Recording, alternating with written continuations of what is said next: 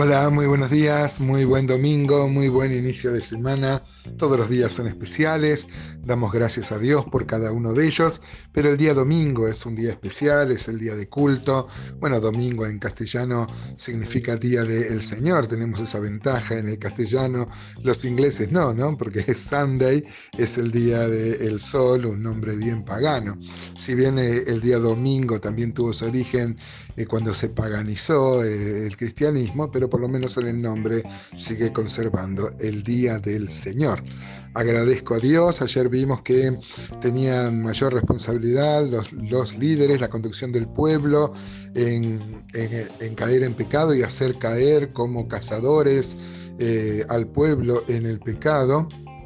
Y decíamos, así brevemente, cosa que se desarrolla mejor en esta parte del capítulo 5, parte final del capítulo 5, donde que los líderes sean corruptos no redime de la, de la responsabilidad de cada uno.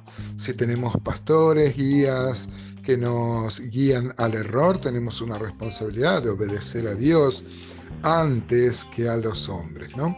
Ayer decíamos que a Dios no se, lo puede, no se lo puede sobornar, por más que se traían las vacas, las majadas, eh, los sacrificios.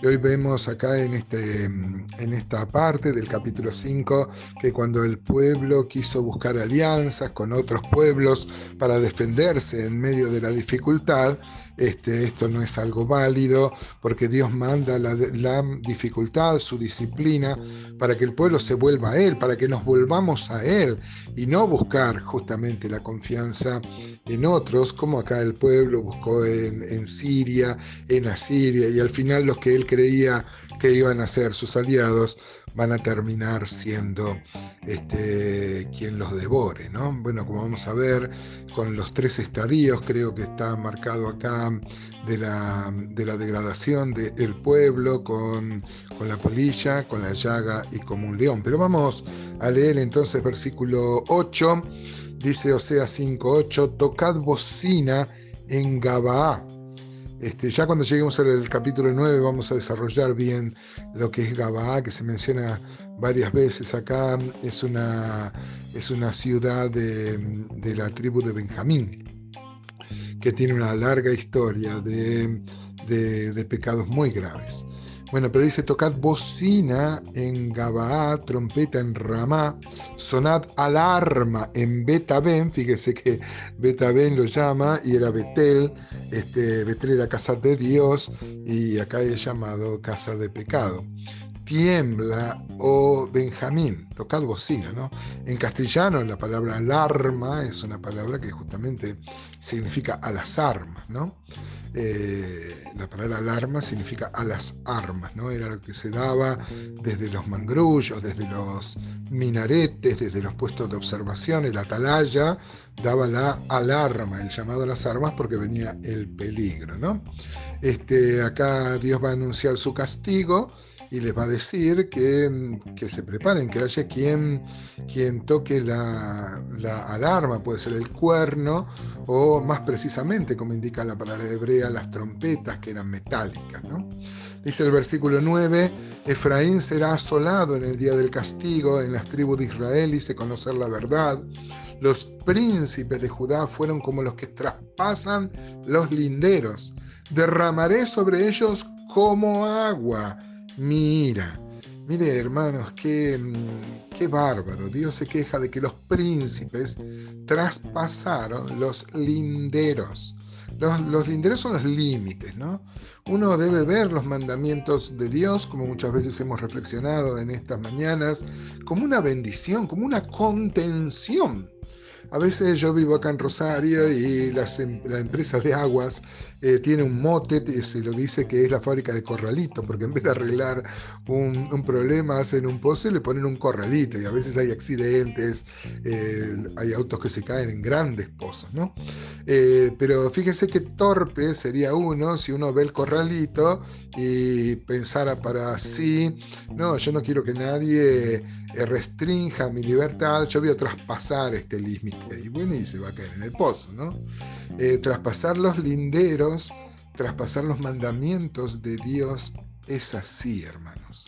Cuando uno traspasa los linderos, esos linderos tienen el fin de protegernos, no de reprimirnos o de, mm, o de restringir nuestra libertad, sino por el contrario, protegernos, ¿no? Por ejemplo, ustedes saben que el semáforo se pone en rojo y hay que parar con el vehículo, ¿no?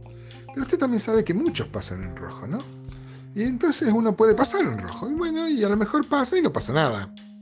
A lo mejor pasa y le cobran una multa. Acá en Rosario hay muchas cámaras. Y a lo mejor pasa y uno mata a una persona. Si, si sea lo que pase, ¿en dónde estuvo el problema? El problema estuvo en pasar en rojo pasar en rojo. Hermanos, seamos muy exhortados y no seamos como el pueblo acá que traspasaba los linderos. Dice versículo 11 de Oseas 5, eh, Efraín es vejado, quebrantado en juicio, porque quiso andar en pos de vanidades. Fíjese que ahora Oseas este, eh, habla del reino del de, el sur, a Judá, y mire cómo habla del pecado, cómo habla de la idolatría quiso andar en pos de vanidades, de cosas huecas, de cosas vanas. Hermanos, el pueblo en este tiempo creía que esos ídolos eran, eran figuras de Dios y eran vanidades. Eh, Salomón va a escribir en su Coelet, en el predicador, eh, que vanidad de vanidades, todo es vanidad, ¿no? Y me gusta cómo traduce la Dios habló hoy, que dice que es como correr tras el viento, ¿no?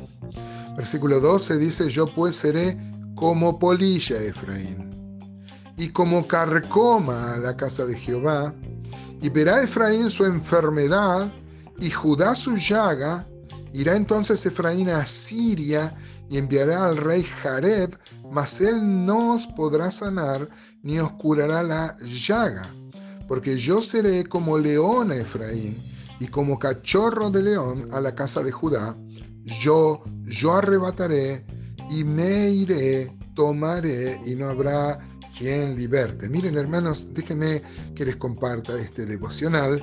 Dice, yo seré este, a, eh, a Efraín como polilla. Vieron que la polilla puede agarrar una ropa de lana.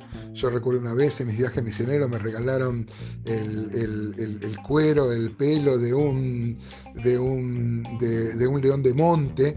Ay, que yo quería hacerme una, una una, pieza decorativa en mi living y al tiempo fui, había estado comido por polilla, estaba todo agujereado, ¿no? La polilla es algo chiquitito, pero hace un gran daño, ¿no? Y así dice que así es el pecado y así es la disciplina que va a poner Dios. Yo seré como polilla, ¿no? Este, ahora, o como carcoma, como un cáncer, como un tumor, ¿no? Y ellos, lejos de volverse a Dios, se van a ir a los países vecinos pidiendo ayuda y entonces Dios va a venir como león. Déjenme ver en estos, en estos estadios de la disciplina de, eh, de, Dios. Una cosita chiquita como una polilla, algo más grande como, una, como un cáncer, como un tumor o como un león destruye. Muchas veces en la Biblia el león es algo bueno, pero acá es el león que destruye y que mata. ¿no? Así es la disciplina de Dios, hermanos, si no vamos entendiendo que debemos volver, volver a Él. Dios nos bendiga, hermanos. No me queda más tiempo, pero habría mucho para reflexionar en esto. Eh, gracias a Dios por su disciplina. Que el único objetivo es que participemos, como dice Hebreos, de su santidad.